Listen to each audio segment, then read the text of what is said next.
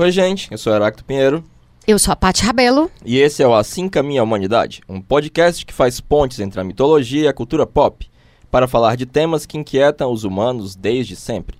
O nosso objetivo é contribuir de um jeito estimulante e divertido para ampliar a conversa sobre mitologia, mostrando como os mitos nos ajudam a entender e agir sobre as nossas vidas. Em 2018, La Casa de Papel se tornou a produção em idioma não inglês mais vista na Netflix em todo o mundo. E não falta explicações para o sucesso da série espanhola. Desde o ritmo ideal para uma plataforma de streaming até a crítica que faz ao capitalismo financeiro. O professor Wilson Ferreira, do site Cinegnose, diz: a produção tematiza as consequências socioeconômicas da crise do euro e da especulação financeira no país, o desemprego, a perda de direitos sociais e a falta de perspectivas de toda uma geração. Wilson descreve a Espanha, mas poderia estar descrevendo a maioria dos países sob o turbocapitalismo. Mas afinal, os personagens de La Casa de Papel são realmente anti-establishment? Ou apenas são aspirantes a bom vivant? Hoje, o Heráclito, eu e o professor Márcio Artoni, nosso convidado, vamos refletir sobre isso e também analisar alguns mitos que se relacionam com a história. Sem esquecer, claro, de falar da máscara de Salvador Dali, que virou o ícone incontestável da série. Eu tô toda séria, né? Toda vez que o Márcio tá aqui, eu fico mais séria, mais travada, meu Deus. É isso. Antes de apresentar o Márcio, quer dizer, de apresentar de novo, queria fazer um alerta de spoiler né? Porque é, muita gente que não viu ainda a série ou não viu essa temporada terceira, é bom não ouvir mais. Eu tô assim, chamando as pessoas a, a desligarem, né? Aqui o podcast, porque senão vai ter spoiler, né? Então é bom não arriscar. E dito isso, né, a gente tem a honra de receber de novo o Márcio, professor Márcio Artoni, que é psicólogo da linha existencial fenomenológica e professor do curso de psicologia da UFC Campo Sobral. É, eu digo de novo porque o Márcio já participou com a gente aqui do episódio sobre Ibris, que foi o quinto episódio, então que se você quiser ouvir, se você não tiver ouvido, pode ir lá depois. E hoje ele veio conversar com a gente sobre La Casa de Papel, e aí deveria entrar uma trilhinha de corações e de amor, né? Márcio fala, assim, se apresenta, né? Quer dizer, dá um oi, e aí depois eu volto a explicar a coisa. Oi, Pati, oi, Heráclito, boa tarde a vocês. Assim, prazer vir aqui bater esse papo. Eu acho que a ideia do podcast é muito gostosa, né? Pena que a gente tem uma vida tão corrida, porque isso aqui poderia ser uma coisa diária, sim, né? Sim, é Aquela é hora que aquelas cadeiras na calçada que você bota para conversar com os vizinhos, né? Sim, Botava, né? É acho verdade. que é um pouco essa sensação que eu Hoje tenho. Hoje em dia aqui. roubam você, roubar a cadeira, rouba tudo, né? Se você for. Mas é isso, é, Márcio, obrigada de novo pelo, pelo, por você topado, aí disse, né? Assim, essa história surgiu quando eu postei no Instagram que a minha vida tinha perdido sentido porque tinha acabado a, a Casa de Papel, né? E aí o Márcio comentou, a série deixa aquela vontade de juntar um grupo e quebrar o sistema. Aí eu fiquei pensando sobre isso porque já era uma coisa que me inquietava. Eu ficava, esses caras são revolucionários, eles são antissistemas ou não? Porque eles querem ganhar o dinheiro para viver uma vida que reproduz toda a lógica do sistema e tal, e enfim. E aí eu eu sugeri, né, a gente fazer esse episódio. Aí falei, até antes de saber que o Heráclito não tinha assistido a série. Aí lá foi o pobre do Heráclito assistir e achou um porre a série. Aí eu nunca mais vou fazer isso, de definir um tema sem ter falado com a pessoa antes. Porque o Heráclito, tipo, não, odiei a série e tal. Mas aí ele se dispôs a, a, a, a tipo assim, né, ver uma parte e tal. É bem feita, só não é assim um negócio É, não te move, né, não é, te move. Não, eu fui assistir e tinha saído duas temporadas do, do desenho da Xirra e eu fui assistir também. Não, e eu até entendo, porque tem coisas que muita gente tá falando e não me move. Então, assim, mas o erro foi meu, assim, minha, minha culpa, minha culpa, não. Total, porque eu até falei pra Heráclito, Heráclito, eu nunca mais vou definir tema nos comentários de um post sem antes falar com a pessoa. Tipo, como é que a pessoa é louca desse jeito? Mas, mas é um tema legal. É eu acho que foi efeito da, da paixão, sabe? Porque eu tava muito enlouquecida, assim, ai meu Deus, que uma série maravilhosa, não sei o que, não sei o que. Você sabe a coisa meio mexicana, ao mesmo tempo você gosta, enfim. É difícil explicar sentimentos, né? Tem uma coisa bem espanhola mesmo, na maneira. É, tem essa em coisa alguns meio... dos. Eu servi pra aprender um monte de xingamento novo em espanhol e treinar meu espanhol. Pois é, não, é, é muito, é, é, muito legal. Eu me acostumei a ficar vendo filmes e séries com essa sonoridade, aí meio que eu não tenho mais preconceito, que antes eu tinha. É, eu, eu acho que as séries, elas acabam sendo boas salas de aula. Uhum. Essa série mesmo, Verdade. assim, apesar dela ter um pouco dessa, desse caráter lúdico, né? Que é mais sim, do que sim. de um, de um estudo em si, eh, tem alguns momentos que a gente pinça coisas assim muito boas, né? Não sim. só os xingamentos em, em espanhol, sim, que a gente sim. pode gravar. vários. guardar alguns, mas, mas que tipo de perspectiva está trazendo ali? Acho que a gente pode até tocar em algumas Faz coisas. Faz bastante sentido. Hoje. Inclusive, isso me lembrou uma frase que o Heráclito falou, que uma vez ele ouviu num, de um professor de inglês. Lembra? Que tu diz. É... Assim, é um professor meu de alemão, que ele diz Ai, assim, alemão, você tem que aprender xingamento, porque se a pessoa lhe xingar quando você estiver viajando, você não vai, vai ficar indefeso. É. Não vai saber o que, tá, que, que tá acontecendo não foi, ali. Na verdade, ele tem tantas histórias que eu falo. Na verdade, foi uma outra que tu disse. It's, it's be... Não. Tem que ser divertido, mas não tem que ser engraçado. Ah, sim, sim. Por isso que eu disse que era de inglês é, fun, but not funny. Isso. foi um curso que eu fiz para dar aulas de inglês, que ele diz que tem que ser não necessariamente engraçada, mas tem que ser divertido. Divertido. E aí eu lembro do que tu falou. É, o que... Mark Bloch é que fala no Apologia da História, que foi o último livro dele, que se a história falhar em divertir, certamente falhará em ensinar. Pois é, isso eu, isso eu acho fantástico, assim. E, e, e aí, no caso da, desses produtos culturais, né, que a gente sabe que estão ligados. Eu não sou assim, tipo, ai, bater palma para cultura pop, dizer, fazer o novo Deus. Não. A gente sabe que tá tem uma série de interesses que eles estão lá é, é buscando é, é, cumprir, inclusive financeiros, mas isso não impede a gente até de ver, né? A, a, a, não impede a gente de ver a partir de que lente, que ideologias estão por trás, né? É. Daqueles produtos e daquelas Porque coisas. nessa série especificamente eu acho muito interessante Sim. o fato do líder ser denominado como professor professor. Professor, é verdade. Então é alguém que vem ensinar algo. É. A, a, série em si ela já tem uma proposta de, olha, aprendam. É, e, e, também, será que não é muita coisa de uma sociedade cientificista? Não era assim o xamã, era o professor. É, e, e interessante que no espanhol é maestro, né? E, é... e aí está muito próximo né, dessa linguagem nossa do, do mestre. Sim, sim. Né? E o mestre, tanto ele é aquele que ensina, como na, na tradição religiosa, aquele que que nos é, mostra o caminho, né? Uhum. Então ele tem uma coisa meio messiânica mesmo ali, o, o professor, né? Então, é, só para contextualizar assim, né? É o começo, assim, para quem já viu e não lembra, não sei. Que para quem não viu a série, e também, mas também não está preocupado com spoiler, é, o grupo começa, quer dizer, a história começa com um cara muito inteligente, né? Que é o professor, que convoca nove é, é ladrões, é, bandidos muito bons nas suas áreas para fazer um assalto que é o da Casa da Moeda da Espanha e eles vão, é, é, vamos dizer assim, roubar, né, 2,4 bilhões de euros. E aí 2,4 bilhões de euros parece muito assim no começo do episódio, no final do episódio vai parecer troco assim, dinheiro para comprar comprar a balinha, como é que chama, bala Juquinha. Para jogar de um dirigível. É, exatamente. tipo é muito nada esse dinheiro e aí depois a gente vai entender por quê, que essa é a grande questão da história. Agora só uma coisa, Tati. Sim. Você eh, os denominou a partir da, da retórica da série. São ah, bandidos, né? Isso, São isso. ladrões, né? Mas nenhum deles é colocado ali como alguém que você, é, precisasse ter um, um plano moral, uma posição moral previamente definida. Ou seja, você vai ser diferente de quem você é. Senão, ele, nenhum deles precisava ser diferente de quem ele era antes.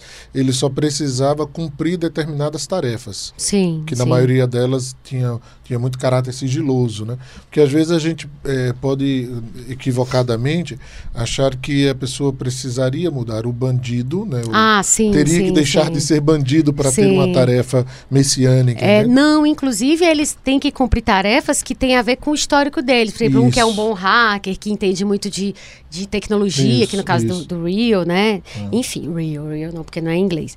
Então, aí, antes da gente entrar nas discussões que a gente vai aqui, já tá salivando para fazer, eu queria discutir com vocês a questão da máscara, né? Como uhum. a gente uhum. falou no começo, é uma máscara que ficou icônica, a cara do Salvador Dali, mas aqui eu já vi algumas contradições que eu queria expor para vocês, para ver o que, que, vocês acham, se vocês acham que eu tô doida, aí vocês discordem, concordem, enfim, mas vamos, vamos aqui é, é tentar pensar esse lance da máscara, né? Eu fiquei, fiquei, pensando, mas por que o Dali, né? Aí, primeiro tem a coisa, é um, um personagem espanhol conhecido mundialmente, né? Então, isso é um, seria uma boa, uma boa coisa para ser o ícone de uma série espanhola, né? Só que a empresa produtora da série, que é Vancouver, eles falam uma coisa interessante sobre essa questão da estética. Ele diz que, os, foi proposto que os ladrões usassem máscara e duas opções foram consideradas. É, a, um, seria uma máscara de Don Quixote, seria a cara do Don Quixote, pela universidade, por, universalidade também, porque ele era meio louco. e a do Dali. E eles escolheram a do Dali porque era um personagem mais moderno e tal. Aí eu fiquei pensando, gente, dá pra gente colocar o Dali como pensar no Dali, que era um cara que era, era conhecido por amar a fama, amar o dinheiro, o André Breton botou nele né, o apelido de Ávida Dollars, né, que era sedento por dinheiro. Né, ele, era, ele era assumidamente é, é, apaixonado por dinheiro. É, e dinheiro, assim, eu fiquei pensando, é, é, um, é um dos motes da série, né? E aí, só que todas as coisas que você lê sobre La Casa de Papel, tem os produtores ou os atores dizendo, ai, é porque é um símbolo de resistência, é um símbolo de desafio ao poder, é um símbolo de você se posicionar diante de uma injustiça. Como é que isso se coloca? É, é, é simplesmente o fato de a gente pegar uma coisa que tem um significado original e ressignificar isso. E aí eu pergunto para vocês, como psicólogos mesmo, assim, tipo, gente psi mesmo. É, eu posso pegar aqui um, um, um significante qualquer e atribuir significados diversos. Que eu penso que tenha sido o que aconteceu nesse caso dali. Por quê? É, eu tô aqui jogando coisas porque eu quero que vocês podem, tipo, discordar completamente, tá? Só tô querendo municiar aqui vocês. Porque o Salvador Dali, ele foi comunista e anarquista na juventude ou seja, antissistema, né? Mas ele depois virou apoiador, confesso, do Francisco Franco, né? Que era o grande ditador espanhol e tal. E aí, inclusive, ele foi condecorado pelo Franco. E ele chegou a dizer que o Franco era um santo, um místico, um ser extraordinário. Ele dali disse. Então, assim, ele foi revolucionário artisticamente. Isso acho que eu, eu poderia dizer isso sem medo. Mas politicamente, como que vocês veem isso? Assim, vocês acham que usaram a máscara de Dali? Vocês conseguem ver assim? Você consegue ressignificar. Então, eu quero no filho da puta, agora eu vou botar como se fosse bonzinho. Mas isso não, não perde um pouco de profundidade enquanto símbolo? É, talvez se houver o aprofundamento de quem foi a pessoa. Né? Mas no imaginário social, né, coletivo, Sim. o que prevalece quando se pensa em Dali, na verdade, é a sua obra. E aí tem uma coisa interessante do seu estilo artístico, que é o caráter surreal, né? Que chega para a gente até de uma maneira no senso comum, né? Uma tarefa surreal e, uhum. e sem condições de ser pensada. Então, roubar a casa da moeda era um projeto surreal. Ah, entendi. Né? Entendi. Então, tu faz essa leitura. Eu faço essa leitura porque eu entendo assim, que é, é algo que é da, da, ordem do, do não pensado. Ninguém nunca poderia imaginar algo dessa maneira, né? Assim como a, as obras de Dali, você não, não conseguiria imaginar né, um, um, relógio derretendo, né? Uhum. Alguma coisa do tipo, assim. Então, é, é, é para mim passa muito essa, essa é, condição. O que eu acho que você trouxe aí de interessante é a importância da gente sair dos dos símbolos, né, atravessá-los para além daquele significado que, estão, que está sendo proposto e pensar na sua constituição histórica, né? Uhum. Aí a, condição da, da personagem em si, né, da, da pessoa do Dali faz é, tem toda importância para a gente rever o caso, né? Sim, sim. E tu, Heráclito, o que que tu acha disso? Até, até porque tu, tu estuda muito símbolo, né? Então como é que tu vê isso, essa questão da ressignificação, do... Eu acho que tem dois aspectos. Um aspecto é... Nossa, tô adorando essa conversa, queria só dizer isso. Se eu tivesse ouvindo, eu estaria, tipo, louca. Ainda bem que eu tô é, aqui. Então tem dois aspectos, né? Um dos aspectos é, uma, é, o que a gente discutiu até agora, que é de fora. Certo. Né? Ah, os produtores, os atores, não sei o quê. Mas tem também uma, uma discussão interna, né? Porque quando você vai fazer o roteiro, o, o, roteiro tem que ter uma verossimilhança, né? Tem que ter um porquê que estão usando aquele negócio. Sim. Tanto é que no primeiro episódio, um deles se questiona. Pô, a gente vai usar a máscara de um pintor. Quem é que vai se assustar com a máscara de um pintor? E aí eu acho que é o Berlim que aponta a metralhadora para ele, começa a dizer umas coisas. Tipo assim, e... uma arma assusta muito mais. É, então eles vão, eles vão não interessa tanto a máscara, né, mas eles vão ficar assustados e ela tem um valor pragmático eles vestem a mesma roupa e usam a mesma máscara para poder se confundir com os reféns. Uhum. E isso vai servir pragmaticamente para que a polícia não saiba em quem atirar junto com as armas falsas e tal e tal e tal. Então internamente tem isso aí, né? Talvez tenha tenha o fato do do professor ser um cara que entenda de artes, não sei o que, seja um gosto pessoal dele para colocar ali pensando da, dentro da verossimilhança da, da, do roteiro. Agora, para fora, como a gente estava discutindo, né, como observando a série, pensando no impacto cultural e a mensagem subjacente ideológica, né? Aí você, primeiramente, ó, é óbvio que faz menção ao V de Vingança, mas também faz menção a grandes ladrões de banco que usaram, por exemplo, mas sempre usaram máscaras, né? Então tem, haviam ladrões que usavam máscaras de presidente, ficaram famosos, né? Ai, eu acho super a ver, né? Essa máscara. Tipo, É, pois é. ah, como a série é um smart thriller, a gente fica sempre tentado a encontrar algo esperto em todas as em todos os elementos como sendo de, de um caráter ideológico. Mas eu acho que, que o aspecto quixotesco do, do Dali talvez seja isso, né? Porque, de fato, por ter uma certa coisa antissistema, eles estão combatendo moinhos de vento, né? E certo. você é muito difícil, você não vai destruir o sistema roubando a casa da moeda, nem que se eles fossem explodir a casa da moeda, eles não iam derrubar Sim, o sistema, né? sim. É, o que eu, eu, eu fiquei, assim, tipo, muito inquieta com essa questão do Dali. A princípio eu comprei a ideia, ah, Dali, revolucionário, não sei o que, louco. Mas aí quando você começa a entender um pouco melhor, que eu nunca tinha me interessado pela biografia dele, que aí você vê eh, a coisa de ser extremamente materialista, e ele, ele dizia que gostava tanto da mulher dele mais do que dinheiro e mais do que fama. É, ele, Ele tinha que um gostava muito. Ele, tipo, era muito Meu louco. sonho é ter um ocelote igual a ele. O que é salote? Ocelote é uma onça em miniatura. Ah, tá. Nunca tinha ouvido falar. Pensei que era Lancelote. Então, mas assim, É massa. eu, eu queria. Super queria um ocelote.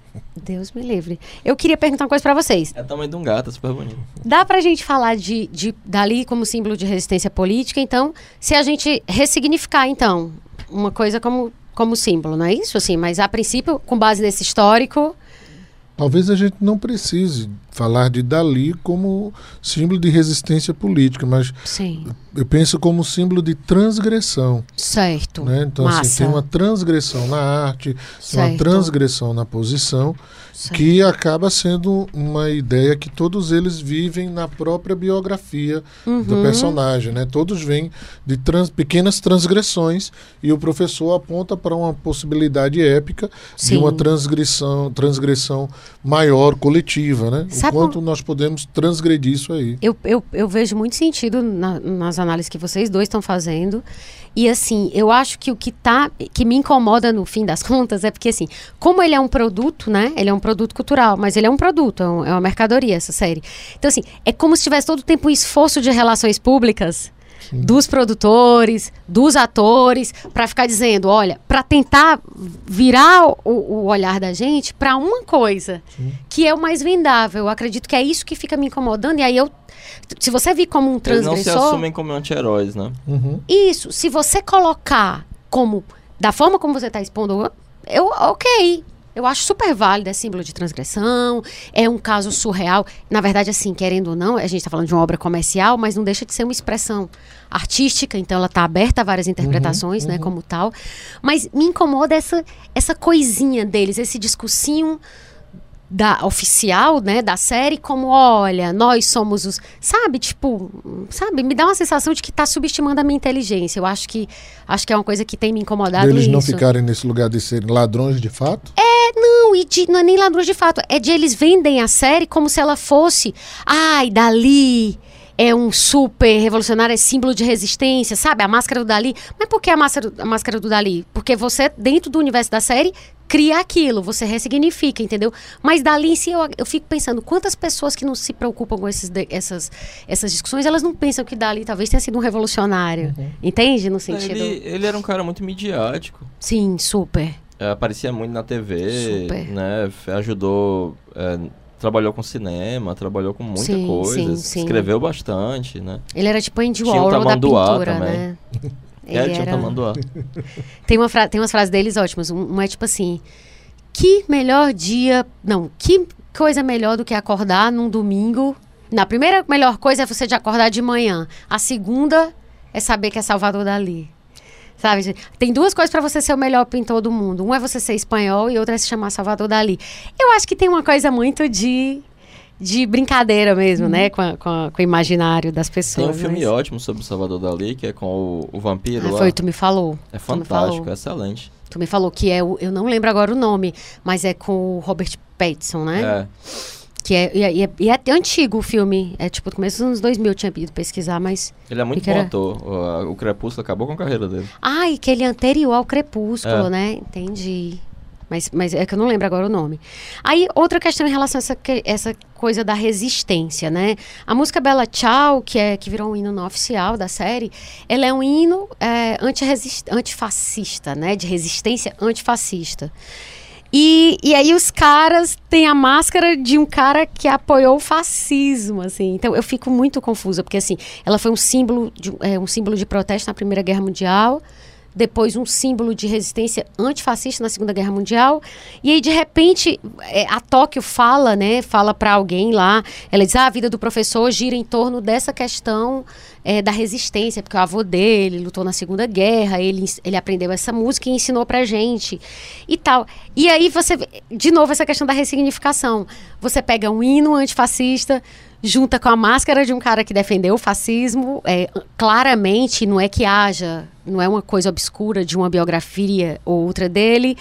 E aí você simboliza ali aquele grupo que, na minha visão, os personagens se citam ali pela grana, apesar da mensagem de fundo maior da série.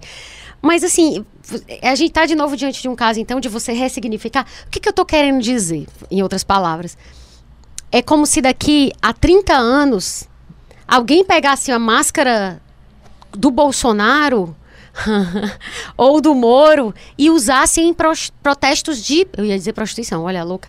Você usasse em protestos de a, a favor da paz. Entende? Assim, eu queria muito expor isso, assim, eu preciso abrir meu coração com vocês, porque você pega a máscara do Bolsonaro e usa ela é, em 2045, 2050, como símbolo de um movimento pacifista, sabe? E como assim? Me expliquem, psicólogos, É, Eu, eu, vou preferir ficar falando da máscara do Dali. Certo. não, não, vou me tra- manter. Eu não traga quero lixo não quero coisa, me, né? me imaginar em 2045 com outras máscaras, não. Mas então, é, eu acho que a gente está vivendo um momento que é polissêmico. Uhum. E, e por isso tão confuso. A gente não tem mais um, um discursos de verdade é, com, uma, com uma linha muito limpa ou pura. Uhum. Então a gente tem verdades que se misturam e que se misturam a outros tipos de verdade que podem ser questionadas, né, como a- essas novas eh, verdades que não precisam ser comprovadas de fato, né?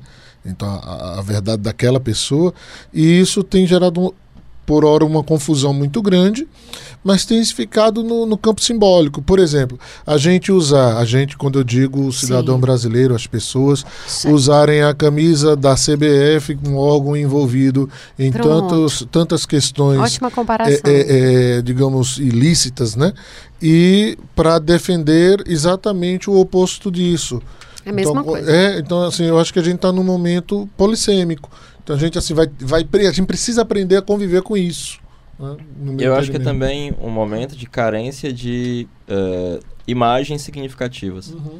Porque a mesma elite e classe média que foi às ruas vestida da, da se- da seleção brasileira eram as mesmas pessoas profundamente vira-latas Uhum. que acreditavam que tudo fora do Brasil era bom e que tudo brasileiro era ruim. Perfeito. E aí, de repente, eles se travestem, porque foi isso, foi um, foi um ato de né? travestismo Uhum. de Perfeito. nacionalistas, né?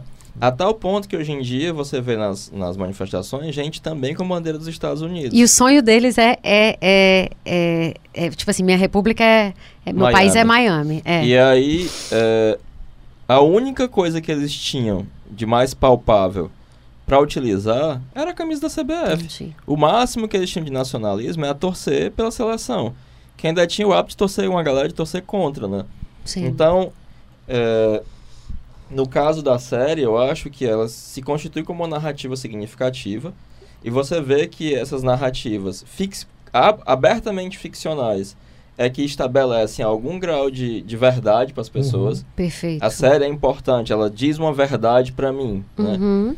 E ela traz de volta a, a Bella Ciao em um contexto que pode até não ser anticapitalista, Mas certamente é antissistema. Ela não tá tão deslocada assim. Uhum. Não tá tão Não, deslocada. não, não, não, não. No, sistema, no, no, no sentido de antissistema, eu acho perfeito. Eu acho que Bela Tchau e a própria palavra resistência, né, que eles usam muito, né, que é a- a- a- tem várias letras, mas nessa ele diz, ó, membro da resistência, que é o partidiano, né?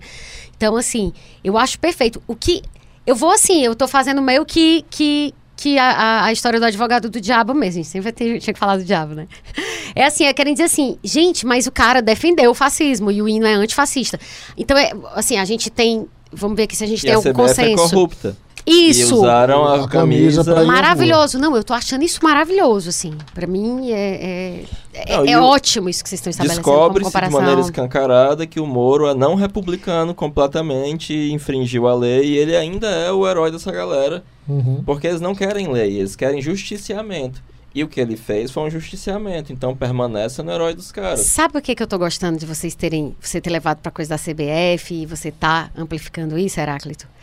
Porque quando eu tava conversando sobre essa pauta com o Marcos, é, que é meu namorado, eu sempre falo com ele de todas as coisas que a gente está discutindo. E ele me trouxe a coisa do como pode, então, já que tem um monte de coisa que claramente não são antissistema ou antifascista em, em La Casa de Papel, como que as pessoas compram tão fácil, né? E aí ele disse, mas é mais ou menos o que acontece com o Bolsonaro. Porque ele vende um monte de coisas lá que são o oposto do que ele é de fato. E as pessoas compram. E aí, eu não fui me aprofundar nisso, mas aí me vieram as- aquelas discussões do Guy Debord sobre a questão da, da- do espetáculo, como não o espetáculo como show, né? Mas quando você vira Sociedade de espetáculo. espectador, isso, espectador, que, que é tipo assim, o real é, é engraçado, o, o, o, o, o falso é o momento do real. Enfim, aquela, aquele monte de coisa que te coloca numa chave de entendimento assim. Pouco importa o que as coisas são se existe uma coerência interna ali, o que me interessa é comprar o que elas parecem. E isso já me dá uma tranquilidade. É mais ou menos isso que vocês estão falando, assim? Ou eu tô ficando doida? Porque essa questão da CBF com a corrupção como símbolo de anticorrupção é, é completamente absurdo. A gente não é acostumado à visão do caleidoscópio, né? Mas o que a gente vive hoje é uma coisa meio assim. Quer dizer, você olha para um, um- um- de uma maneira, aparece algo e de repente muda na apresentação, né? Por isso Sim. o espectador está sempre sujeito àquilo que vai ser mostrado Uhum. e vem de uma outra forma, né? É, as leituras que, que, que eu escuto e leio a respeito de todas essas declarações do, do Bolsonaro, Uhum. ou da, da- da- por exemplo, citando as coisas do movimento político nosso, né, de eleições, Sim. Dizer, tudo isso daí é, você via claramente na- nas famílias. Um grupo, do- diante do mesmo fato, um grupo trazia uma, uma tradução e o outro trazia uma outra tradução do mesmo elemento. completamente oposto para a mesma coisa. Isso, às vezes exatamente opostos, mas é, é, na verdade compartilhados como verdade. Uhum. Né? Assim, é, como elemento verdadeiro, como representante do real. Né? E, e o que a gente tem, no meu entendimento, por exemplo, no, no uso da, da Bela Tchau, é uma. É, assim, a gente precisa de uma bandeira e de um hino. Nós precisamos de um hino para empolgar, para deixarmos Levantar a mais motivados. torcida. Exatamente, né? Porque ela inicialmente é até uma, é uma canção campesina, né? Que ela, é de- ela é de repetição, exa- porque não Sim, precisa sim, muito sim. de, de, de, de memorização grande, né? Você marca ali o compasso e vai acompanhando. Depois que ela é usada dentro de um contexto de resistência, né? Contexto de- Uhum, de, sim. conflitos. Então, mas eu, eu penso assim, que é, é muito mais nesse campo, ou seja, usar o elemento artístico como mais um componente desse, desse todo que a que eu não, a gente não sabe qual é a ideia que passou na cabeça dos produtores Sim, lá. né? claro, tá aqui claro. em mera perfeito, especulação, né? Perfeito, perfeito. Mas é, é, a gente pensa que são elementos pequenos, mas significativos. Eu acho que a Bela Tchau foi oportuna. Entendi. né? Foi bem pesquisada, foi bem escolhida, mas foi assim, precisamos de uma música, né? Assim, de um hino, mais do que uma música, de um hino. E não Entendi. poderia ser qualquer um, sabe? É como se, por exemplo, aqui a gente usasse a aquarela do Brasil para uma obra ficcional que a gente está fazendo. Não é uma obra de resistência, mas vamos supor que o. Asa Branca. É, mas eu queria assim que tivesse uma contradição interna de, de, com de, alguma tema, coisa. Não, mas eles não usaram aquela música do Caetano no, no, no, no numa passagem ah, lá. Sim, uma perfeito. direita não usou uma música do Caetano que foi perfeito. feita contra a ditadura militar uhum. para apoiar a ditadura Cara, militar. Qual né? foi a música? Isso eu lembro agora. Foi caminhando contra o vento, aquela caminhando Cara, vento, muito bom. Gente, a, amo. Tô tomando muito muito arquétipo, muito arquetípica essa história agora, de La Casa de Papel. tem uma coisa também que eu acho hum. que esse hum. discurso do, dos produtores, dos atores, esconde. Sim. Uma coisa que talvez eles tenham um certo pudor de admitir é que as pessoas, em geral, têm um fascínio pelo mal.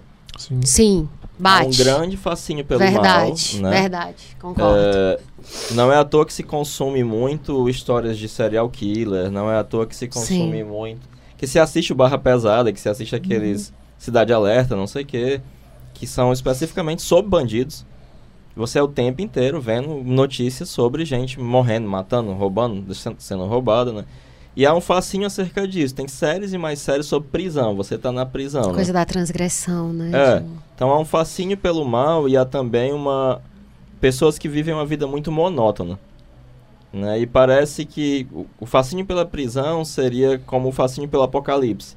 Minha vida é tão monótona que só uma mudança absolutamente radical poderia me livrar dessa monotonia. Do tédio. Né? Do tédio, né? Então há esse fascínio, porque essas, essas são pessoas que, naquele. em ritmo de fuga. Tem um dos personagens, que é até o cara do Mad Men, eu esqueci o nome do ator, que o, um, dos, um dos caras fala, ah, tu tá aqui por, pela emoção, né? Tu era um cara de Wall Street, tu era isso, tu era aquilo, tu devia ser casado, tu devia ter grana, mas agora tu tá aqui sendo ladrão porque tu queria a emoção. Então, muitas pessoas uh, acabam tendo essa catarse, né? Uhum. De, desse desejo pelo mal, ou de fazer alguma coisa desse tipo, ou de... Ou mesmo de experimentar, né? Porque quando você coloca uma arma na cabeça de uma pessoa, você é Deus. Uhum. Você está ali decidindo a vida e a morte. Você uhum. está se colocando ativamente na posição de Deus. Uhum. Você decide se a pessoa vive, se a pessoa morre, o que, é que ela faz, o que, é que ela deixa de fazer. Né? Então, isso lhe tira de um local de absoluta insignificância para a posição de Deus. Essa questão do, do, do, do mal. É, isso, né? E assim, da, da, da adrenalina, né? Você não, não, não, chegou na terceira temporada, mas isso é uma das falas que eles trocam entre si. É, por que, que está aqui, né? Que preciso disso, né? Preciso uhum. dessa adrenalina, né?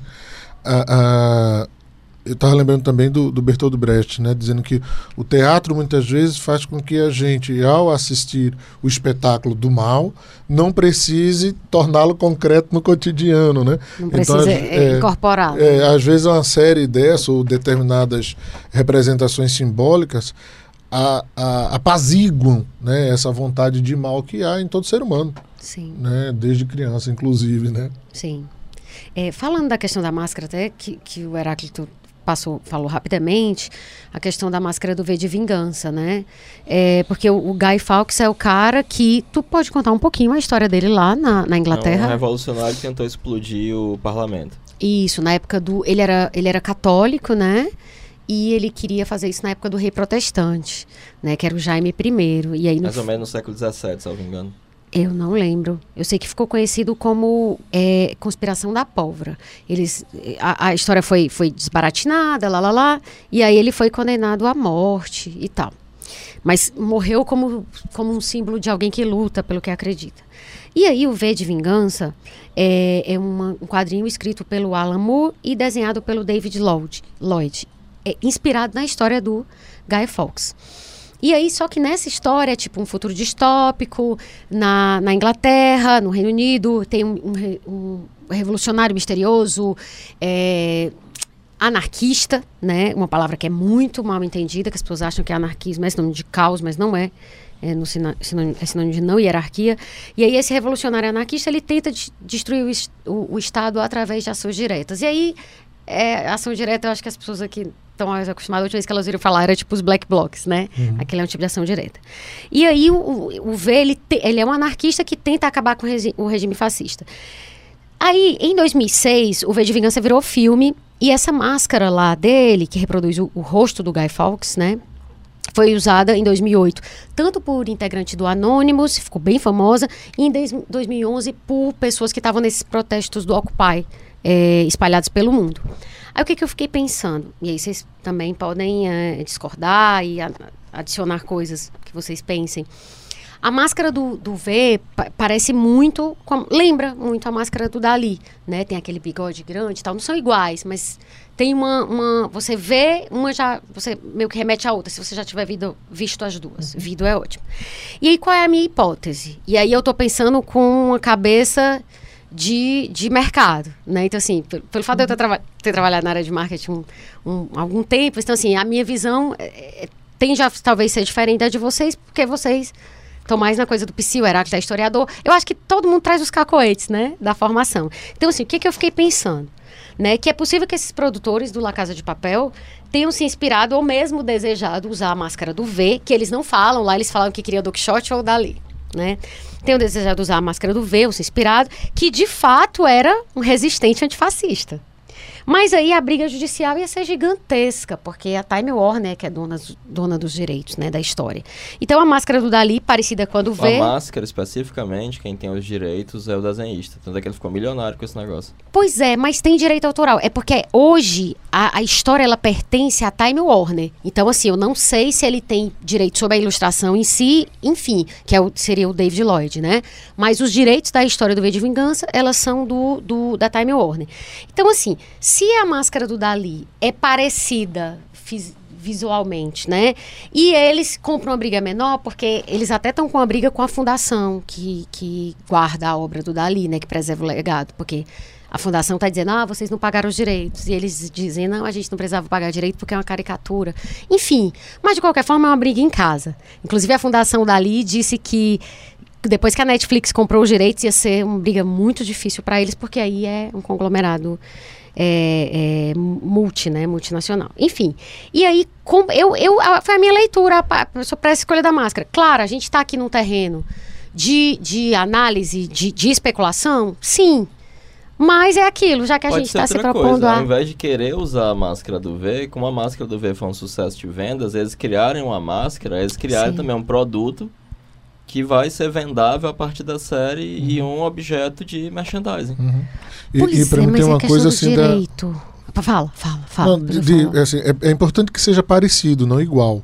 Sim. Porque sim. quando é parecido, remete a um determinado conteúdo simbólico, mas não pode ser igual porque senão perde a própria identidade. Sim, sim. Então assim, perfeito. assim, tem algo daquela imagem inicial que, que permanece. Uhum. Né? Mas ela não pode ser igual. Se for igual, se eles usassem a, a, a, outra máscara, então eles teriam um personagem novo, antigo. Não, e a, e a outra máscara também já é um produto da indústria cultural e, e, e, relativamente recente, né? Ele não é um símbolo tipo a máscara do Robin Hood, não é uma coisa que é Sim. mais antiga e Sim. que não tem um dono, assim, específico. Agora, é, essa questão que tu falou que eles podiam vender assim, eu sei que tá uma briga lá. É, é, a fundação dali dizendo que eles não vão mais poder usar e lá, lá, lá, e etc. Só que, assim, agora com três temporadas no ar, né? Assim, é, é, é difícil. É. Mas, assim, eu não sei se eles pensaram que ele, eles não, poderiam ganhar dinheiro com isso. Até o momento em que cheguem a um acordo financeiro, né? É, não, mas é porque parece que eles não estão querendo pagar nada. o que eu vi é isso. Quer dizer, o que eu li. E aí, é, essa questão do, do, de alguns mitos relacionados, né? Que eu queria que vocês analisassem um pouco, é sobre a coisa do Robin Hood e do bom ladrão né? Porque assim, te tecnicamente eles são ladrões perfeitos, porque eles não vão matar, não vão derramar sangue e não vão tirar algo de alguém, né? Segundo a justificativa deles. Como eles vão produzir o dinheiro e não, e não roubar, então eles não estão sendo tão maus assim. Né, a justi... Ai, meu Deus do céu, meu rímel tá saindo. E aí a justificativa é que. É, não é a justificativa, isso dá uma certa superioridade moral para eles, né? Que Eu acho que essa preocupação nem... de enredo da, da série, Sim. ela vai. Ela torna inclusive a série cansativa, porque ela fica é, bastante dicotômica, né? Assim, transformar o ladrão em herói.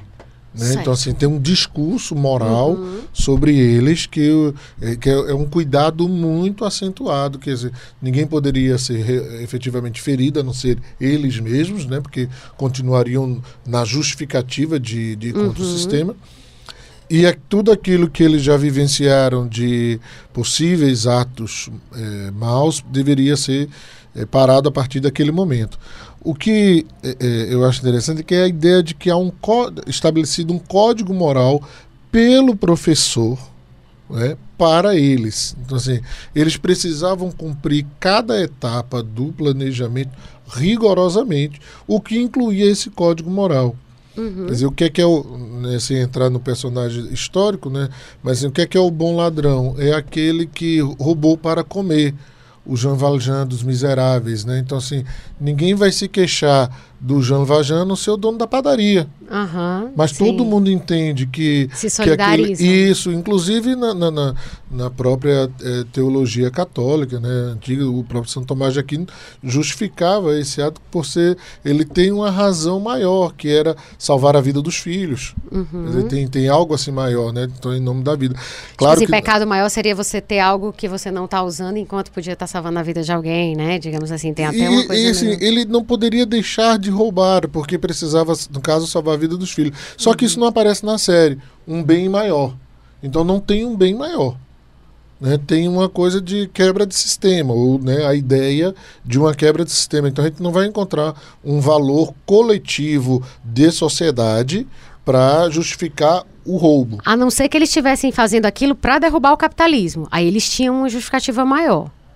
Não sei se Mas maior é uma justificativa diferente, porque eu entendo maior aqui como algo pensado para a sociedade e não para o pequeno grupo. Isso, Eles isso. são coletivamente muito é, estruturados, muito organizados, mas Sim. eles não pensam na sociedade. É isso que eu estou dizendo. Se eles quisessem é, derrubar o capitalismo, eles não estariam pensando no maior? Se eles quisessem uma sociedade mais Hum. Depende que igualitária. pensa- é, aí eu já Sociedade a sociedade igualitária. igualitária é o valor maior. É, mas não uma sociedade em que eles fossem os, os, os, os, os novos detentores do poder, não. Eu tô falando assim, se eles tivessem, se eles sonhassem com uma sociedade mais igualitária, aí sim eles estariam colocando Isso, uma.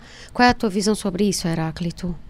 Essa coisa de Robin Hood, assim, complementando, até para talvez tu assim, para ter um elemento a mais para tua fala. É, porque o que o, o, o professor fala é assim, a gente não vai roubar o dinheiro de ninguém, as pessoas vão até gostar de nós. É fundamental que tenhamos a opinião pública do nosso lado. Vamos ser os heróis é, de toda essa gente. Mas, no momento em que houver uma gota de sangue, nós vamos passar de Robin Hood a filho da puta. Dá para chamar ele de Robin Hood? Em certo sentido, sim, né? Porque é, eles estão roubando dos ricos mesmo. E eles estão, em certo sentido, tirando do governo, de uma instituição que só dá dinheiro aos ricos, Uhum. para eles mesmos. Né? Mas Nesse eu- caso, eles são os pobres, né? É, é isso que eu digo assim, mas será que não é uma licença poética muito grande? Tipo assim, Heráclito, olha, eu vou pegar isso aqui de Eu ti pra é dar pra quem menos- precisa, mas quem precisa sou eu. Eu acho que é menos uma licença poética e, mal, e mais internamente, no que diz respeito à verossimilhança da série, um jogo de espelhos, um jogo de percepção. Certo. Porque as pessoas melhor. estão sendo massacradas pelos bancos e pelos governos. E elas sempre perdem diante do banco e dos governos. E uma vez elas vão ver um bando de gente qualquer fazendo o governo perder. Fazendo os bancos perderem. Uhum. E aí eu, que sou um miserável, um Zé Ninguém, vou me sentir vingado. Uhum. E vou sentir que esses caras são os meus vingadores. Uhum. É, eu tinha pensado, assim, da- se a série seria uma, uma alegoria, assim, só que depois eu desisti dessa, dessa, dessa hipótese, assim. Porque, assim, eu, eu não, me, não consegui me convencer da... Detalhe, eu tenho, como eu vou falar ainda, eu tenho... Mas eu não acho que seja isso. Eu Certo. acho que há que uma, das, uma parte da construção do roteiro Certo. faz parte da ideia do professor que isso aconteça. Entendi. E ele entende que isso vai acontecer e que isso vai facilitar a vida deles. Tanto é que tem um, eu assisti um episódio perdido da terceira temporada que o carro deles quebra, um monte de gente fala, olha o professor. Isso, isso. E aí os ajudam. do trailer, e- né? É, da- do- exatamente. da- É assim, eu fico. Eu vou assim, fazer a, a chata que. que- Porque esses questionamentos eu faço comigo mesmo. Eu tô só dividindo aqui com vocês agora. Mas assim, eu, eu, eu me recuso a chamá-los de Robin Hoods. Porque eu acho que, tipo, eu não, se eu roubar de ti pra dar pra outra pessoa que tá precisando menos, eu sou Robin Hood. Se não, eu tô sendo. Mas eu, pessoa- eu acho que você está sustentando Sim, o, o fundamento moral para justificar o ato. certo. E eles não trazem na série o fundamento moral pra, como justificativa. Eles trazem o fundamento moral como controle da ação. Sim, Então não sim, vamos sim, porque é melhor pros ninguém. planos. Isso, Que é- tipo assim, porque é bom isso. pros negócios. Essa é a questão, né? Sim, Ainda que a motivação do professor inicialmente seja vingar o pai, né? Então assim, de alguma forma, Que é o mentor do plano, né? é, ele tem todo uma, uma- um cuidado com um certo nível de moralidade durante a execução, mas nenhuma preocupação com o que vai ser feito posteriormente. Sim, sim, perfeito. Entende? Mas é, é nisso que, de novo, eu acho que o discurso oficial da série, ele. ele não é nem o discurso oficial da série, isso aqui tá no texto mesmo, do, acho que é do primeiro episódio, quando ele diz. Nós vamos passar de Robin Hoods a filho da puta. Entende? Tipo assim, é, é- ele, na fala dele tem isso, assim, eles se assumem como Robin Hoods. Eu digo, não, é como você fala. Eles são morais na medida em que aquilo é bom para os negócios. Tipo a coisa do. do- de, coisas de facções criminosas PCC que que, dizem. não pode é, roubar naquela região. Pronto, porque isso é, é, é ruim pro, pro business, entende? Então eu concordo total contigo. Agora, de novo, a tecla. A- o discurso oficial da série é de, olha, como a gente é, sabe? Veja só, Entende? quando nós tivemos o, o assalto ao Banco Central, Sim. nós não escutávamos, pelo menos no, no- no cotidiano, no, no pa- bate-papo com pessoas, Sim. é, comentários é, de maneira fortes, né, reprovando aqueles ladrões, assim, categoricamente, né. Sim. O prim- a primeira fala era quase como uma coisa assim, como eles foram inteligentes, Sim. Sim, audaciosos, inteligentes, sim, é verdade. e como essa instituição merecia.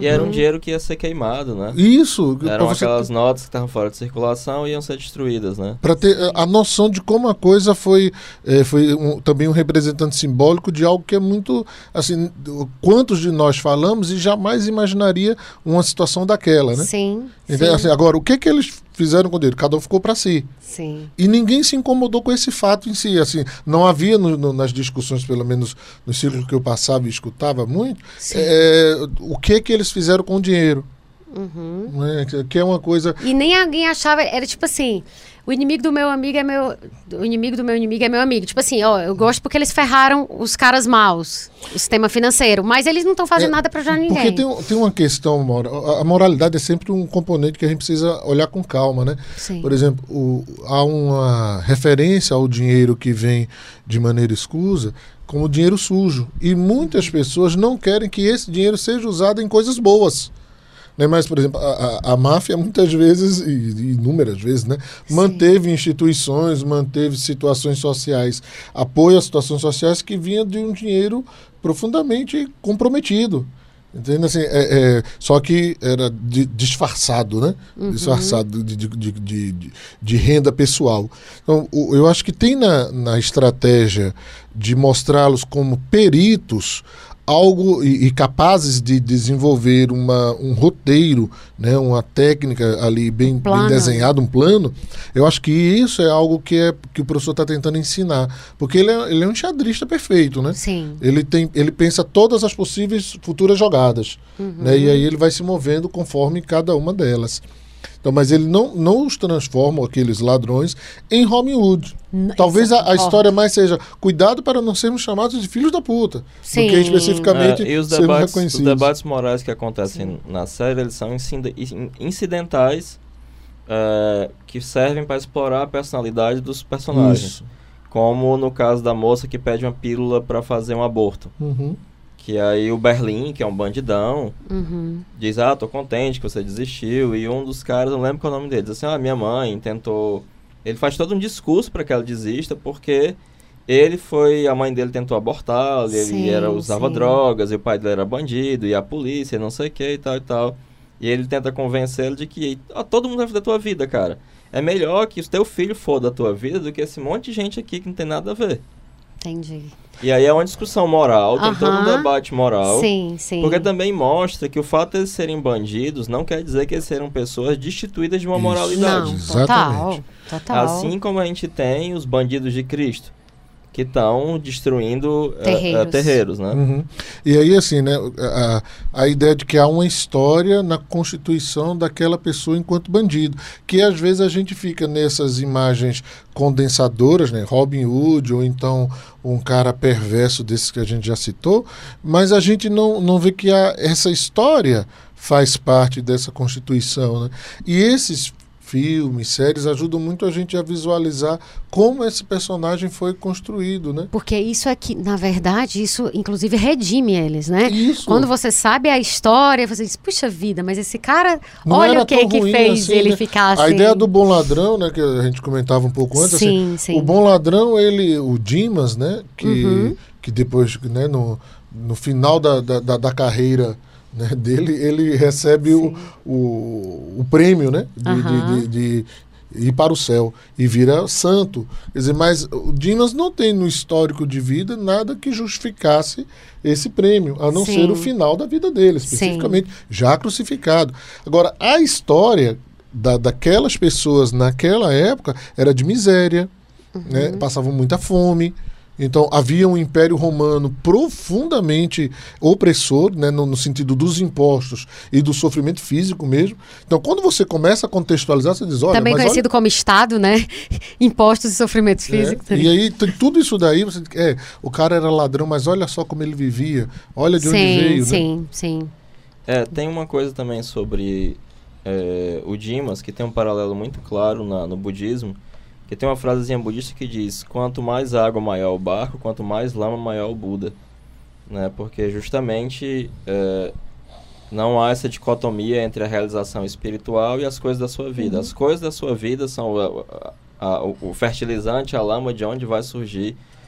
E há um aspecto simbólico também dessa, dessa tríade, né? Da, Uhum. O Jung até explora isso no, no, ao interpretar no símbolo da transformação na missa, em alguns, em alguns outros livros. Mas, é, no que concerne essa coisa do, do bom ladrão, eu acho que também tem um, um- uma coisa que é interessante debater, é que há essa catarse, né? De eu vejo o mal e não preciso praticá-lo, mas de que, a depender das circunstâncias, você pode acabar sendo um ladrão, Uhum. né? Porque determinadas circunstâncias podem levar Claro, a isso, né? com certeza. Então, a, a- em geral, as pessoas vão entender isso de uma maneira como se fossem ontologias. Há uma ontologia do bandido, como tem uma ontologia da Uhum. boa pessoa, né? Sim. Os homens de bem com relação sim, sim, sim, aos sim, sim. bandidos. Como ou- se existisse uma essência, é, né? uhum. é, é, direitos humanos para humanos direitos, esse tipo de bobagem. Ou não seja, então não é pra ninguém, né? é, que não entende que existem, que são lugares que podem ou não Sim. ser ocupados por Uhum. diversas pessoas. E Super. eu acho que isso fica bem exemplificado no, no, no programa, na tentativa que eles fazem é, é, de colocar da química entre as personalidades, né? E é aí que você percebe que é, ah, existem ali determinados valores que determinadas pessoas, apesar de tarem, serem bandidos, sustentam determinados. Alguns são mais caricatos do que outros, né? Sim, sim. Como, por exemplo, a Tóquio tem coloca um valor acerca do amor, né? Uhum.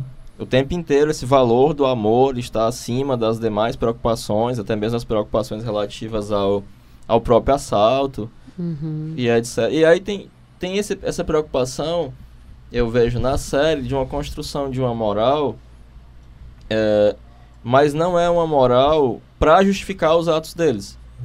É para entender que existe um jogo de valores ali de- e um entrechoque de valores.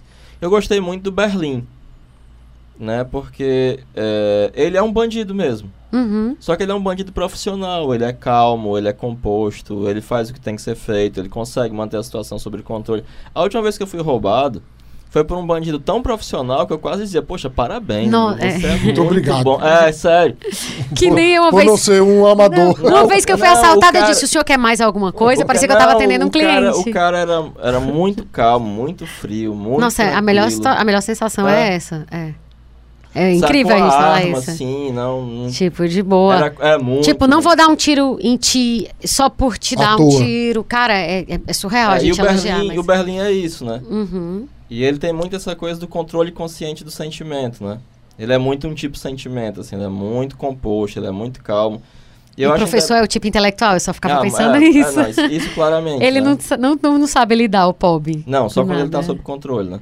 Ele não sabe lidar. É, ele nenhum. nitidamente. Na terceira tem, temporada tem, ele uma- fica... tem crises de ansiedade, né? Sim, tanto é que ele fica É. controlando a ansiedade dele com os, Origamis. os origamis. E o origami acaba sendo um sinal. Tem uma hora que ele rasga os origamis quando ele tá usando. Até porque ele não sabe expressar as emoções Isso. dele. Sim, sim. né? E essa constituição dos personagens é, é interessante, apesar de que em alguns momentos a interação entre eles beira o exagero, eu acho, pela Uhum. coisa latina, né? Uhum. Sim. Porque por mais que a gente esteja na América Latina, a gente não é exatamente latino, né?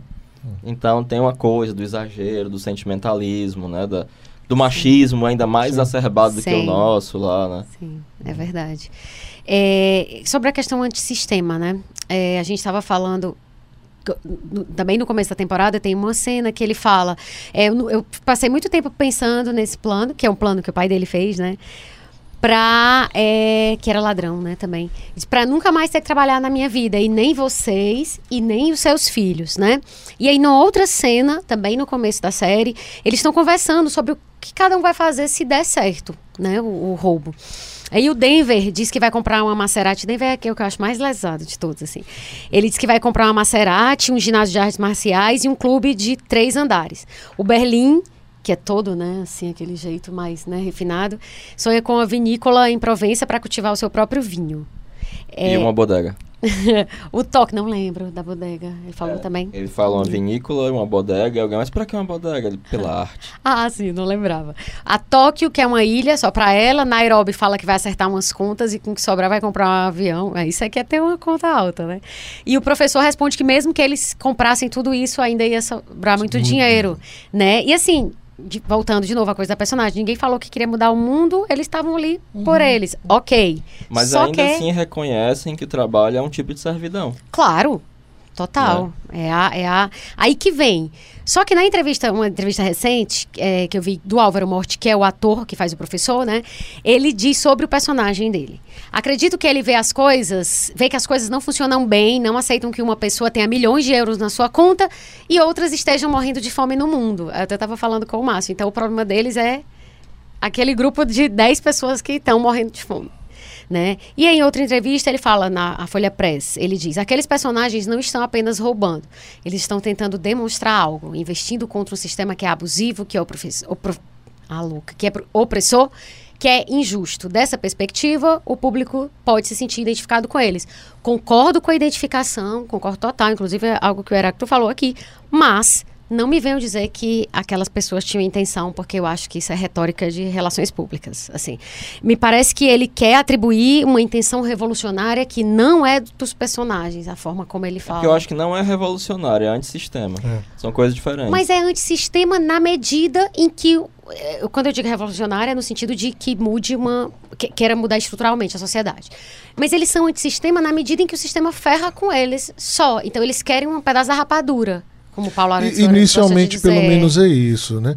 É, até porque a motivação é pessoal do Isso. professor e do Berlim. Isso. Né, O Berlim é, é um cara Isso. extremamente inteligente, né? muito meticuloso na, nas coisas que ele vai executar. Né? O professor é estrategista. Mas, às vezes, Paty, a, a intenção vai ficando clara com, conforme o passar da vida, dos passos que a gente vai dando, é que o sentido de para onde a gente vai vai se desenvolvendo. Né? Eu não me espantaria que em próximas temporadas esse caráter mais do social, ou algo que voltasse para as pessoas, aparecesse. Porque eles não poderiam ficar numa sequência de roubos para si.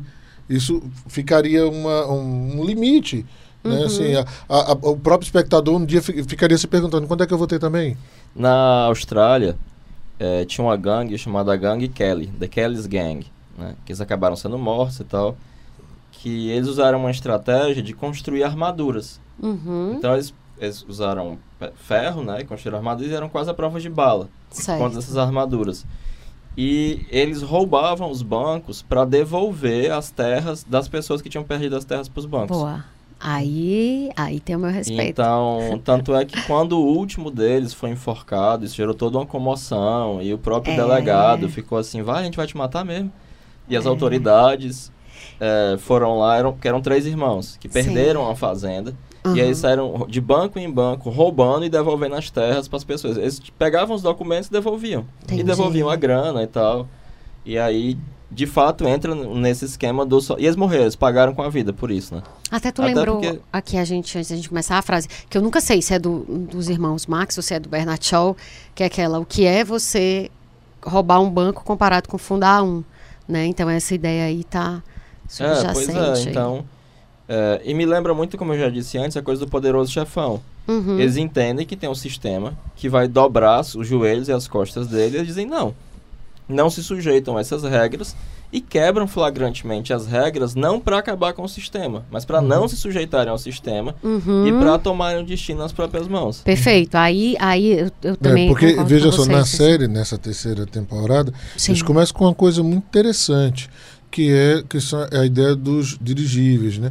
Assim, na hora, é o primeiro momento que o espectador pode, de fato, se, se ver como parte daquele, daquele projeto de assalto, que é eles distribuindo, soltando dinheiro nas ruas. Para poder avisar para a polícia que eles estavam de volta, E, né? e criar É. um, um tipo de situação que gastaria mais tempo para a polícia chegar, inclusive, Isso, neles, né? exatamente. Era Então, estratégia de distração. Só que é, é, é o primeiro momento que o espectador diz, poxa, eu também vou ganhar com isso.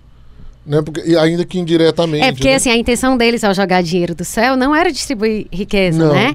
Era tipo avisar pra polícia, ó, agora o chumbo vai Mas ser você mais não pesado. sabe disso, entende? Então, quanto uh, personagem fictício, né? Que é, que é o espectador dos telões dos prédios, Sim. que acompanha na TV o assalto. Sim. É, você tá ali na rua e tipo, caiu 100 olha, milhões de tem euros. alguém pela gente, né? É, caiu 100 milhões de euros. Então você vai buscar os euros que tá caindo ali. Opa, ganhei. Sim. Então, então essa, essa, essa sementezinha, para mim, eu acho que ela abre um campo que eu não imagino que eles continuem a criar novos assaltos apenas para ter o dinheiro ou Sim. para mostrar que são inteligentes, né? Mas em algum momento vai vir uma demanda do próprio público dizer assim, olha, e aí a gente? Mas a gente poderia dizer que até aqui os, os objetivos foram individualistas São mesmo. não, né? são, são de, um, de um coletivo menor. Mas assim, ó, é, é isso que eu tô querendo dizer.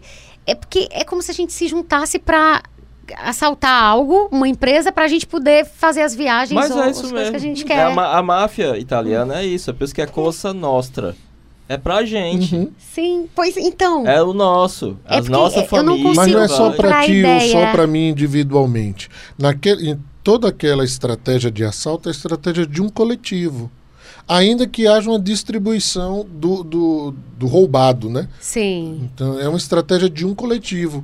É, Vocês sozinho ninguém acreditam cons- que eu acho que eles só reforçam a lógica capitalista, individualista de eh, piranha, é piranha pouca louca, pi- é, farinha pouca meu pirão primeiro, assim, eu não consigo, eu não consigo ver pela chave do Eu vejo do pela chave vamos- do não conformismo. Não, do não conformismo, sim. E, inclusive, eu sou mega, tipo, batendo palma, amo a crítica capitalista que eles fazem, que a série faz. Amo, amo, mas não consigo vê-los como Mas eu acho que eles não têm o objetivo, nem a quebra do sistema precisa por si vir acompanhado da produção já a priori de um novo tipo de sistema, que seria esse, esse sistema onde coletivamente eles precisariam Sim, distribuir esse da- o, o- o dinheiro roubado, né? Distribuir, não, usar, porque eles distribuem, né? Mas Uhum. para ser usado individualmente. Obrigada. Porque tem uma, uma questão que eu acho que é importante, Hum. que é, é, a- não se perde o- a, a noção do indivíduo. Quer dizer, olha, tem um momento, Paty, que você vai querer comprar aquele seu produto X que você usa Uhum. eh, no seu cotidiano.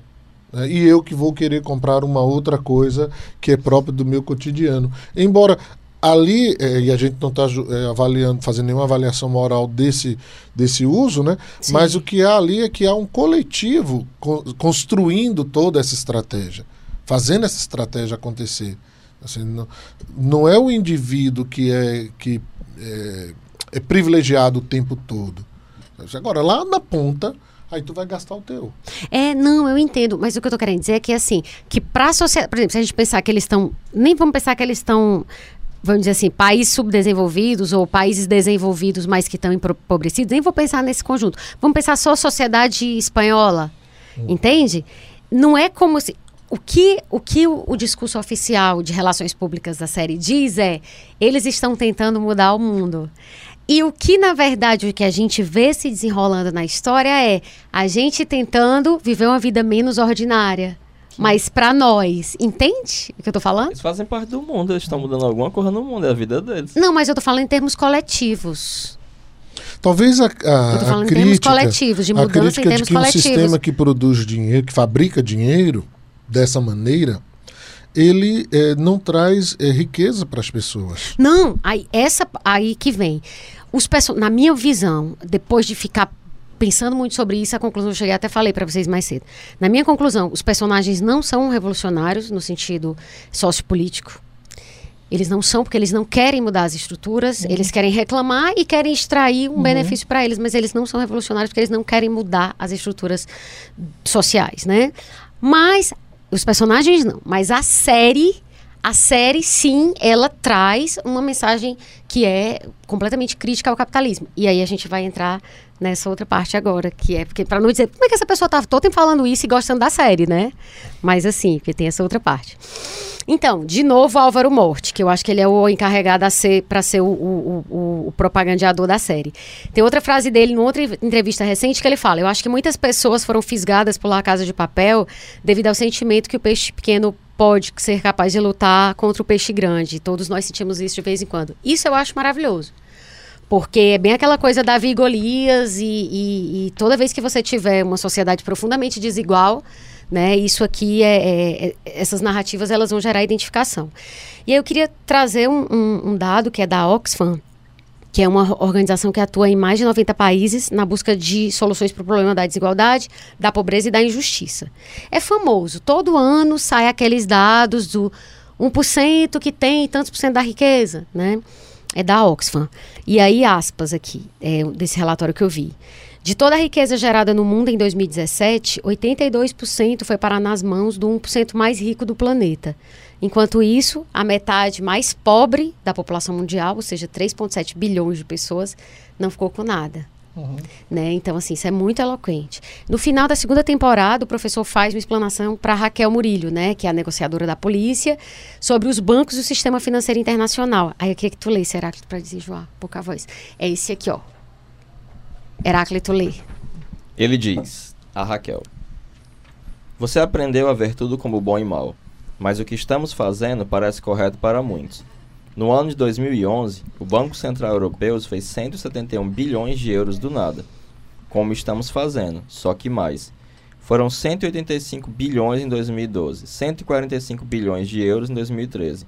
Sabe onde foi parar todo esse dinheiro? Nos bancos diretamente da Casa da Moeda para os mais ricos. Alguém disse que o Banco Central Europeu era ladrão? Injeção de liquidez. Chamaram, tiraram do nada, Raquel, do nada. E aí ele completa. Estou fazendo uma injeção de liquidez, mas não para os banqueiros. Estou fazendo aqui, na economia real, com esse grupo de desgraçados que é o que somos. Pronto. Essa fala, para mim, na minha opinião, é a melhor fala da série e essa não tem, na minha opinião, essa também não tem uma desonestidade, assim. Porque na outra ele fala que eles são Robin Hoods, eu já expliquei porque eu não concordo. Mas aqui ele está descrevendo o sistema financeiro internacional, uhum. como ele se comporta, e aí quando você bate isso com os dados da Oxfam, tudo encaixa, né? Uhum. Assim, então é assim, é um, é um, é um, um eu estava pesquisando sobre essa questão da injeção de liquidez, foi exatamente o que aconteceu lá no, no pós-crise de 2008 nos Estados Unidos, é, que, que eles fizeram né, para salvar os bancos insolventes e continua acontecendo tanto nos Estados Unidos quanto na Europa. Aí tenho mais dois dados aqui. Márcio, eu queria que tu lesse esse, porque aí não vai enjoando, né? A voz só de uma pessoa. É esse último, é no final. Okay. É, isso. Esse Olha dado. essa notícia de outubro de 2013 do UOL Economia. Os Estados Unidos já emitiram 2,3 trilhões de dólares no sistema financeiro desde 2008, mas 85% desse valor, ou seja, 1,9 trilhão de dólares, ficou retido com os bancos na forma de reservas, ou seja, não está em circulação na economia. Os bancos pegam esses dólares e deixam guardados em uma conta que eles mantêm no próprio Fed. Isso não é louco? Isso não é socializar os prejuízos? É, é um né? socialismo para o rico e um capitalismo Total. selvagem para os pobres. É. Socializar os prejuízos e privatizar os lucros, né? Cara, uhum. isso é surreal. Para mim, La Casa de Papel, se tivesse tido só essa fala, assim, para mim ela já tinha cumprido uhum. o papel dela. Uhum na discussão, sabe? Da... Aqui no próprio Brasil, a cantilena que o Ciro faz já de alguns anos, né? De que 60% é, de tudo que se arrecada vai para 11 famílias de rentistas. Pronto, exatamente. Que não pagam impostos sobre os lucros bilionários, né? exatamente. né? É? Os, os, os, três, cinco bancos, eles não pagam. É engraçado que quando uma das coisas que usava para xingar a Dilma é dizer que na época da ditadura militar, quando ela foi guerrilheira, ela era ladrão, ela roubava bancos. É interessante, Essa é a típica né? pessoa de direita de classe média que E é- faz isso mas é muito provável que o mesmo carinha de direita de classe média assista La Casa de Papel Sim. e esteja completamente fascinado pelos ladrões de é. banco, né? Eu, pelo menos, estou fascinada pela Casa de Papel, mas também sou a favor da Dilma roubando bancos. Eu queria só deixar claro. É, e a notícia do DN.pt de Portugal, só para completar, porque eu acabei não, não completando isso, fiquei empolgada na leitura de vocês. Notícia de abril de 2018, site português. O apoio do Estado aos bancos de 2007 a 2017 ultrapassa os 17 bilhões de euros, segundo dados publicados no Banco de Portugal. Também emissão de papel jogada na mão dos bancos, né? E aí o Wilson Ferreira do site Signa Gnose que eu citei na abertura, ele tem um site que analisa filmes, né? E aí ele escreve: é impossível de- delinear a fronteira entre os mocinhos e os bandidos. Como pensar a ilegalidade dos golpistas e falsários quando o próprio sistema global se funda na fabricação arbitrária de papéis, títulos, moeda e crédito? E mais, com as bênçãos de governos e grandes agências regu- reguladoras, não, classificadoras de risco como Moody's, Fitch e Standard Poor's, que são as mais famosas, fecha aspas. Gente, pelo amor de Deus, não, não dá pra... Agora, isso aqui é uma lição antiga, né? Assim, para mim é a mesma coisa que o Império Romano fazia. Assim, ele tinha uma, uma forma. Precisa. O, o, o absolutismo francês, os- os- o, rei da França, faz o quê? Precisamos de mais dinheiro, precisamos de mais coisas. Então, aumenta os impostos, aumenta as coisas, arrecada muito e não se distribui. Sim. Porque distribuir é você criar empoderamento para, Não, para é o pior. outro. né? É bem pior. Né? Porque o, É Império, pior. o Império Romano, ele ia lá, conquistava, roubava, traz- trazia algo. Havia uma materialidade Uhum. em escravos, em ouro, em dinheiro, em terras, em o que quer que fosse. O capitalismo financeiro, ele é algo de absolutamente imaterial e Sim, real. sim. Eu Não não tem valor sendo Eu criado. não preciso nem aumentar os impostos. Eventualmente eu vou aumentar. Nos Estados Unidos é baixar os impostos, né? Porque quem Isso. paga os impostos são os ricos, né? Sim. É diferente aqui do Brasil, que só os pobres Quem pagam paga é a classe impostos média, e... os pobres. É, exatamente. E existem zilhões de impostos indiretos, né? Você não paga IPVA de, mo- de, de, de helicóptero, mas paga de moto, né? Não então paga isso de iate. Também não É. paga IPVA de iate. né? significa, né? É, porque o Hulk não pode pagar. É, IPVA. claro. Mas, IP, Mas da é completamente abstrato. Eu não preciso mais nem cobrar imposto, assim. Eu posso Você fazer consegue isso. transferir a riqueza sem nem... É, tanto é que o ouro voltou a ser um bom investimento porque isso foi feito tanto que se especula que o dinheiro comece em algum momento a perder valor. Uhum. Sim. Porque você sabe que ele não existe. É, Porque o dinheiro é uma relação social. É, e, e- e, por exemplo, é, não sei no que vai dar, nem tenho conhecimento para falar com profundidade, mas é, Sim. a moeda virtual, ela poderia ser muito bem uma quebra desse sistema. Do bit, tipo Bitcoin. né? Bitcoins, porque são... são é, Que os é- bancos não querem nem ouvir falar. né? Isso, porque é, não existe, na- o dinheiro não existe em papel, a gente tem a suposição de sua existência, né? Uhum. Por exemplo, a relação com o cartão, nós, a gente, nós passamos o cartão na máquina e, e- e- acreditamos que houve ali um pagamento por dinheiro, né? Uhum. Mas na verdade é só transações. é porque o Bitcoin ele dispensa o banco. Isso. Sim, e, e os advogados. é. Para mim, em alguma medida, isso poderia ser né, uma forma de quebra do sistema, ainda que não traga um benefício social. É, na verdade, eu tenho um, um amigo que ele trabalha com, com. Oh, meu Deus. Blockchain. E, e ele fala isso, ele, ele é meio, tem uma visão meio revolucionária das coisas, porque ele diz, não, o blockchain, que aí tá ligado a Bitcoin, etc., ele fala, que é o, o Laércio Avelino. Ele fala, isso é revolucionário, é por isso que ninguém quer dar muita importância e Sim. tal, porque isso vai tirar poder de quem mais tem É, hoje. você vê que antes disso tudo que aconteceu no Brasil, que eu não entendo o que é está acontecendo, eu acho que nenhum analista entende. O que que tá acontecendo, né? Aquele É. meme.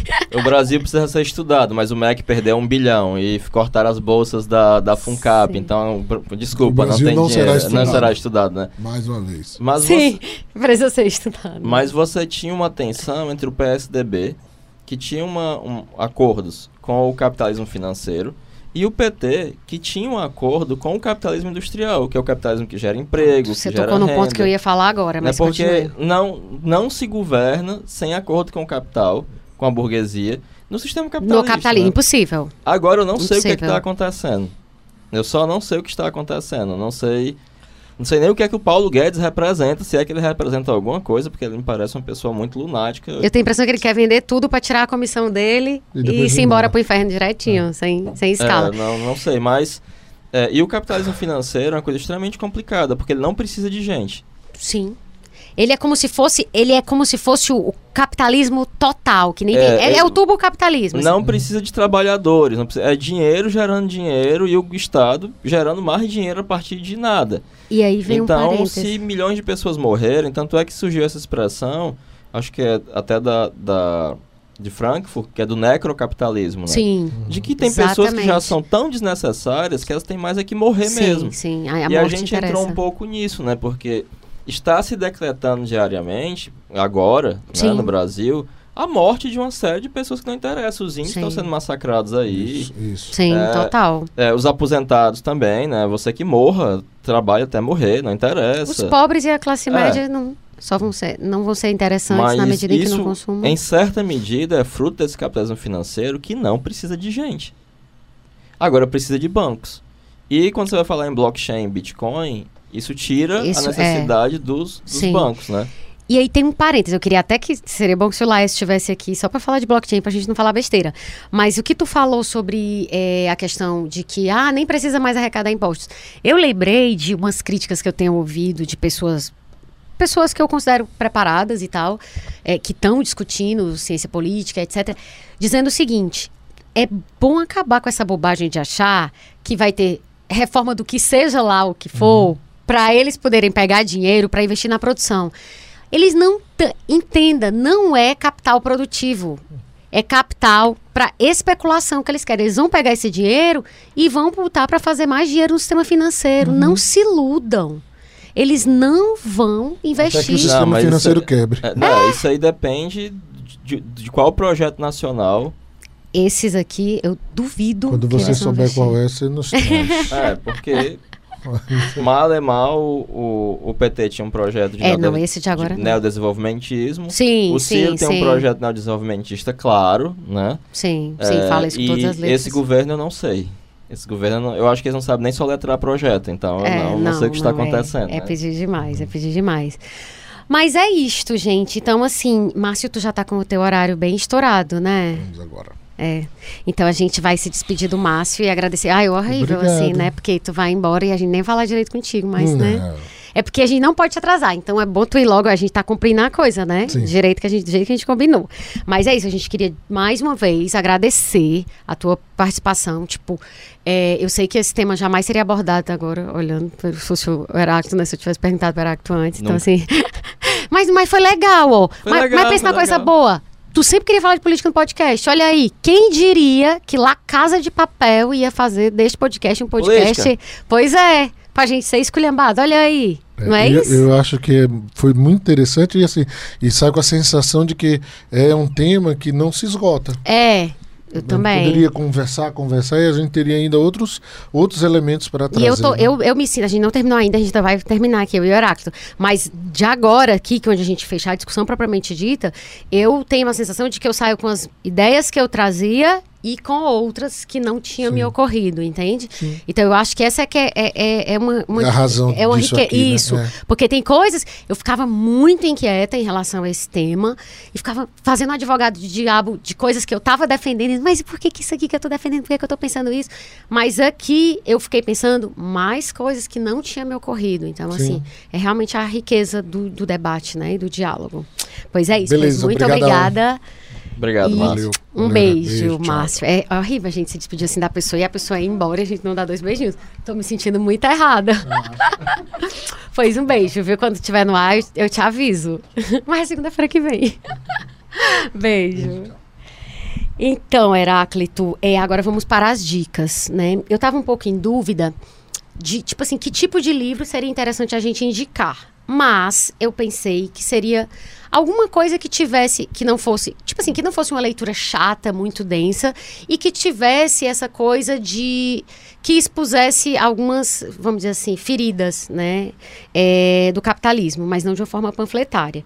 Então eu pensei no Vida a Crédito, que é do Bauman, que foi lançado em 2010, sociólogo polonês que inclusive morreu há pouco tempo, que ele, ele analisa algumas das questões morais é, intrínsecas ao capitalismo, que eu acho que tangenciam né, a, a história de La Casa de Papel, que ele fala de questões morais, políticas, enfim, de várias, várias searas que estão relacionadas com, com esse, dizer, esse capitalismo tardio que, é o que a gente está vivendo.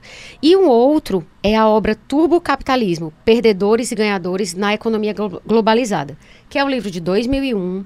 O livro é escrito pelo Edward Luttwak, que é cientista político, conservador e de direita, que faz uma crítica do capitalismo, mas pela direita. Ele era estrategista militar, não sei o quê.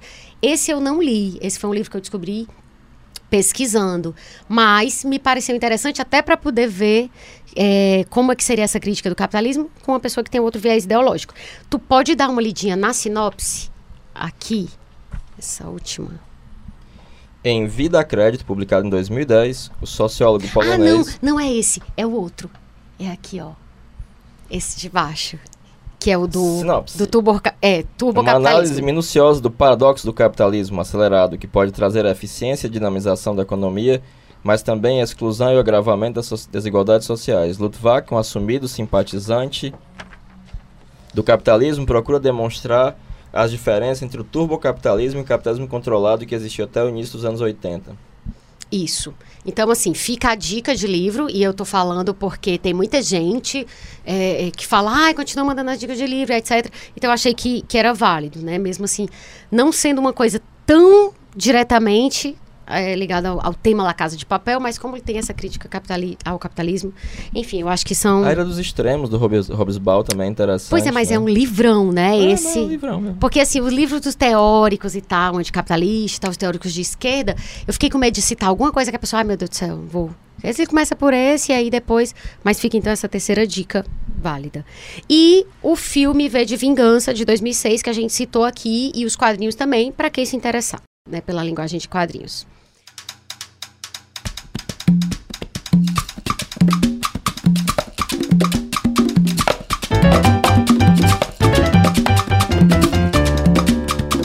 Daí agora, né, já deve ter entrado a vinheta, é, na DM de hoje, que também pode ser chamada de Hub de Gente Massa, né, tem o Thiago Frota, que pediu pra gente falar mais sobre estoicismo no episódio futuro, né, então assim, eu conversei isso com o Heráclito e a gente vai abordar é, essa, essa corrente filosófica em algum momento num próximo episódio, Thiago, pode ficar tranquilo. O Alisson Santiago diz que zerou o podcast, que toda vez que tá ouvindo, toda vez que ele tá ouvindo, ele posta alguma coisa nos stories. Eu, eu quero agradecer a ele, né, pelo carinho, pela atenção com a gente. E aliás, o Alisson e o Juderian Nobre, é, os dois disseram que quando estão ouvindo parece que estão conversando com a gente. E o Renan Ribeiro e o Igor de Souza também disseram uma coisa parecida. Eles falaram que quando ouve o programa dá vontade de estar aqui com a gente. O Assis Amon que te conhece, né? É de Recife. Isso. Ele disse que foi no evento que tu fez lá em, em Recife e espera vir para um evento daqui da gente, em Ai, que Fortaleza. Pois é, ele disse, ah, eu... Ah, teve um pessoal que falou comigo também. pois é? Pois É. tu fala, fala. Teve a Depois eu Mariana, de Mossoró, que falou Sim. comigo que você se sente amiga íntima da gente. tá adorando o podcast. Vamos né? falar dos crushes, né? Tipo. É. É, Sim. Teve também pessoas que eu conheço, né? Minha aluna Priscila Rocha. Que é Ah. Priscila Rocha, eu acho que ela começou a me seguir. É, ela tá Instagram. sempre assistindo e comentando. Ah, eu não sabia que ela era tua Ah, amiga. É, a Mariana Coelho, a Mari Coelho, sempre me dá dicas pra me soltar mais, pra contar mais piadas e tal. Ela tá Entendi. adorando também Que massa. o podcast. Mari, eu não tô lembrando. Não sei se ela, se ela tá nas minhas redes sociais, assim, se ela me Sei, seguiu. acho que não. Mas a Priscila eu lembro. Eu lembro dela, sim. Tem mais alguém que tu lembra? tu Tem, quer vai falar? falando aí que eu vou dar uma olhada aqui. Então, pro Alisson, é, o Alisson Santiago, o Juderian Nobre, o Renan Ribeiro, o Igor de Souza e o Amon Assis, é, eu queria dar uma notícia que é mais ou menos boa, que na verdade é boa. É que em breve a gente deve ter, a gente vai ter eventos do Assim Caminha a Humanidade. Então, ok, quando você tá em outra cidade fica meio inviável, né? Mas para quem tá em Natal, em Recife, tiver por aqui, se coincidir na época, a gente vai ter eventos do Assim Caminha a Humanidade e aí a gente vai poder conversar, né, pessoalmente, de uma forma mais próxima sobre as coisas que a gente conversa aqui e mais ou menos no mesmo formato de. de. de que foi? Não, é porque também teve a Amanda Menezes. Ah, Amanda com dois E's, é? Ah, eu É, não sei se é igual pizza, eu só conheço pizza. com é, eu, eu acho que. É, com dois é, é, ela é uma ótima. veterinária de Cuiabá. É isso, ela falou comigo esse final de semana. Ela disse que tá Parabenizou adorando. pelo podcast, está adorando. Ela começou É. a, a ler, a, a ouvir pelo episódio de monogamia, né? Pronto, é, ela me disse Ela agradeceu isso. pelas informações, conhecimentos e perturbações provocadas nesse episódio. Pois é, Super ela, fofa. veio- ela, é, ela mandou mensagem pra mim também, foi super bacana ela.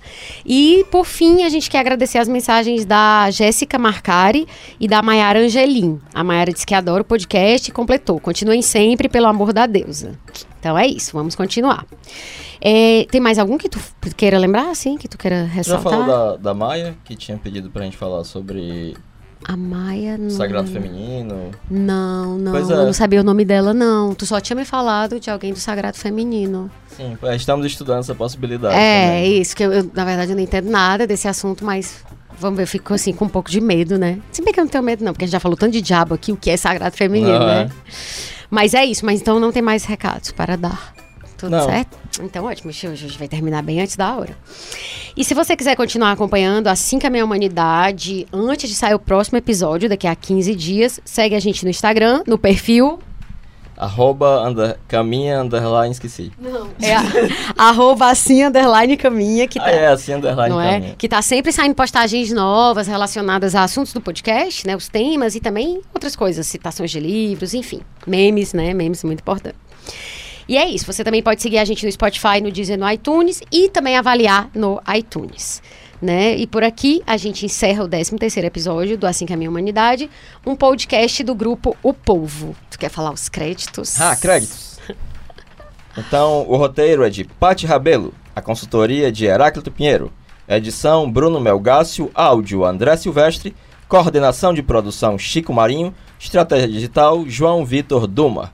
Muito obrigado por ficar com a gente até aqui e até o próximo episódio daqui a 15 dias. Exatamente, pai, manda beijo agora. Beijo. Beijo.